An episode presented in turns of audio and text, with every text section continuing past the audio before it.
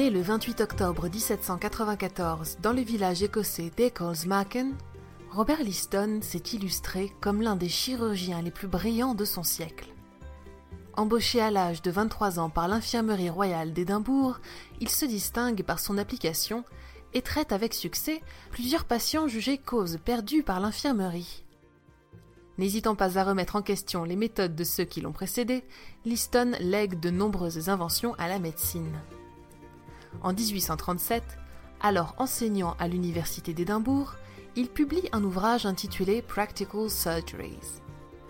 À une époque où l'anesthésie n'a pas encore été inventée, il souligne l'importance de pratiquer des opérations rapides et efficaces afin d'épargner aux patients plus de douleurs qu'il n'en serait nécessaire, mais aussi pour limiter la perte de sang durant l'incision. Alors que d'autres médecins perdaient régulièrement un patient sur quatre sur la table d'opération, Liston se distinguait avec seulement un patient sur dix passant de vie à trépas lors de ses interventions. Nul besoin de dire que ce talent faisait de lui l'un des chirurgiens les plus prisés de Londres, un homme dévoué qui faisait de son mieux pour prendre en charge jusqu'au dernier des patients qui faisaient la queue devant son cabinet. Malheureusement, c'est aussi la rapidité de Liston, surnommé plus tard le scalpel le plus rapide de l'Ouest par le docteur et historien de la médecine Richard Gordon, qui lui vaudra l'une de ses plus grandes déconvenues. Imaginez la scène. Dans un claquement de porte, le chirurgien et ses assistants pénètrent dans l'amphithéâtre en grande pompe. Le public retient son souffle. Les étudiants, les médecins et la famille du patient s'apprêtent à voir opérer le célèbre docteur Robert Liston. Depuis leur siège, ils se penchent pour mieux voir la table d'opération où se tient le malheureux sur le point d'être amputé. La main de Liston survole les instruments rutilants avec lesquels il escompte couper, scier et recoudre. Le patient produit un gémissement, redoutant le moment où le métal entrera en contact avec ses nerfs à vif. Il transpire, fébrile, implorant peut-être le Seigneur que cet instant ne soit pas son dernier.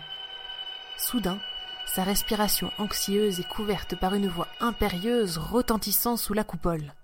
Chronométrez-moi, messieurs. Sans plus de cérémonie, le chirurgien se saisit fermement de la jambe du patient et commence à entailler la peau sous le genou. Le pauvre homme étouffe un cri tandis que son teint devient livide.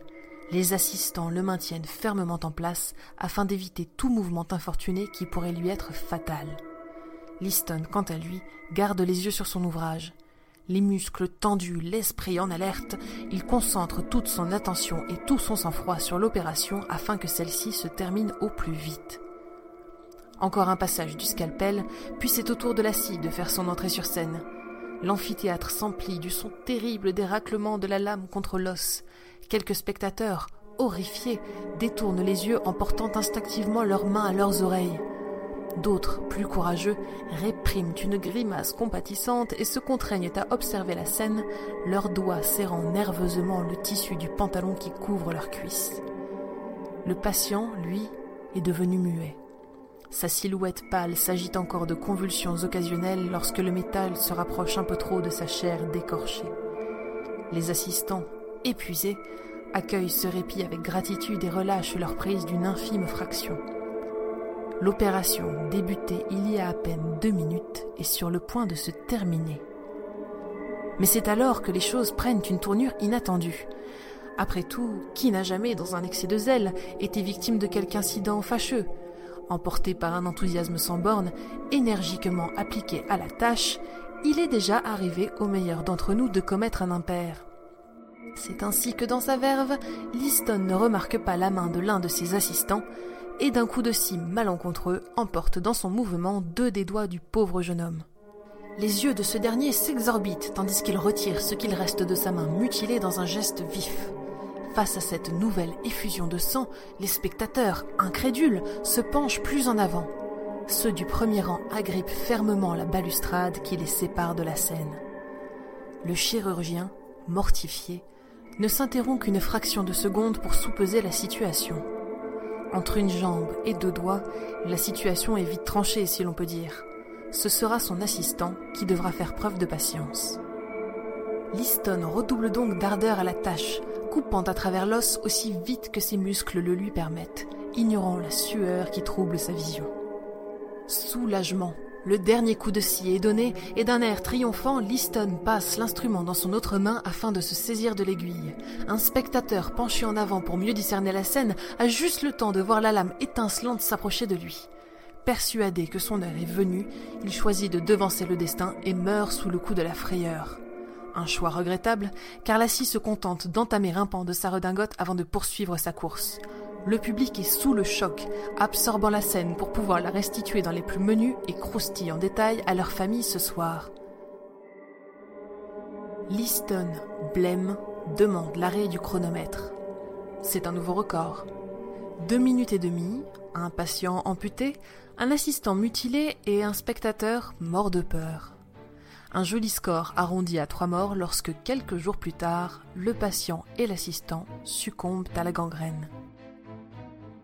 L'anecdote ainsi que la raconte l'historien Richard Gordon dans son livre Grands désastres médicaux est possiblement apocryphe. Elle est donc à prendre avec un grain de sel. Liston nourrissait également, comme bon nombre de médecins de son époque, un intérêt marqué pour les patients atteints d'hydrocéphalie. Victimes d'une accumulation de fluide cérébrospinal entre le cerveau et la boîte crânienne, ces personnes sont reconnaissables à leur crâne surdéveloppé. De tels cas étaient rares et leur squelette était très prisé des médecins. Néanmoins, à l'époque, l'étude du cadavre des honnêtes gens était rarement considérée de bon ton. Les médecins étaient alors contraints de recourir à des résurrectionnistes spécialisés dans l'exhumation illégale des corps destinés à la revente sur le marché noir médical. Dans les années 1830, un jeune garçon hydrocéphalique avait largement défrayé la chronique d'Édimbourg de son vivant. À sa mort, sa famille, redoutant que sa sépulture ne fût assaillie par les médecins à la tombée de la nuit, fit surveiller la tombe par des gardiens au cimetière de Firth of Forth. On raconte qu'un soir, deux hommes distingués se rendirent sur place en calèche et demandèrent aux fossoyeurs de veiller sur leur cheval une heure durant. Ils l'informèrent également qu'un colis leur serait livré et devrait être placé dans le coffre sous les sièges de leur véhicule, suite à quoi ils se retirèrent. Peu de temps après la livraison du colis, les deux gentlemen revinrent, remercièrent le fossoyeur et s'en allèrent sans éveiller de soupçons. Lorsque les gardiens arrivèrent plus tard dans la nuit pour s'assurer que la tombe était toujours intacte, ils n'y trouvèrent qu'un trou béant. Le crime fut attribué à nul autre que Liston lui-même, dont le livre Elements of Surgery, publié quelque temps plus tard, comporterait l'illustration d'un squelette dont l'anatomie rappellerait étrangement celle du garçon disparu. Le 21 décembre 1846, Liston exécuta la première opération majeure sous anesthésie en Europe. Fidèle à la légende, il boucla l'affaire en seulement 25 secondes. Cet épisode signe le commencement d'une nouvelle ère pour la médecine, mettant fin aux performances de médecins qui, comme Liston, en dépit de leur agilité, n'étaient jamais entièrement à l'abri d'une coûteuse erreur d'attention. Le chirurgien mourut l'année suivante d'une rupture d'anévrisme de la horte et son nom figure encore dans les livres d'histoire aujourd'hui.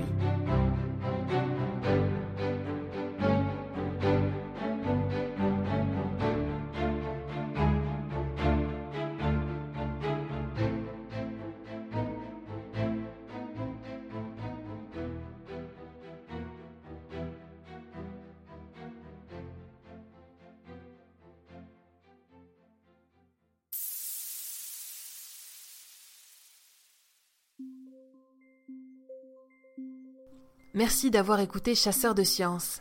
Si cet épisode vous a plu, n'hésitez pas à le partager sur les réseaux sociaux et à vous abonner sur les plateformes de diffusion Spotify, Deezer et Apple Podcast pour ne rien manquer. Quant à moi, je vous retrouverai pour une future expédition temporelle dans Chasseur de Sciences. À bientôt.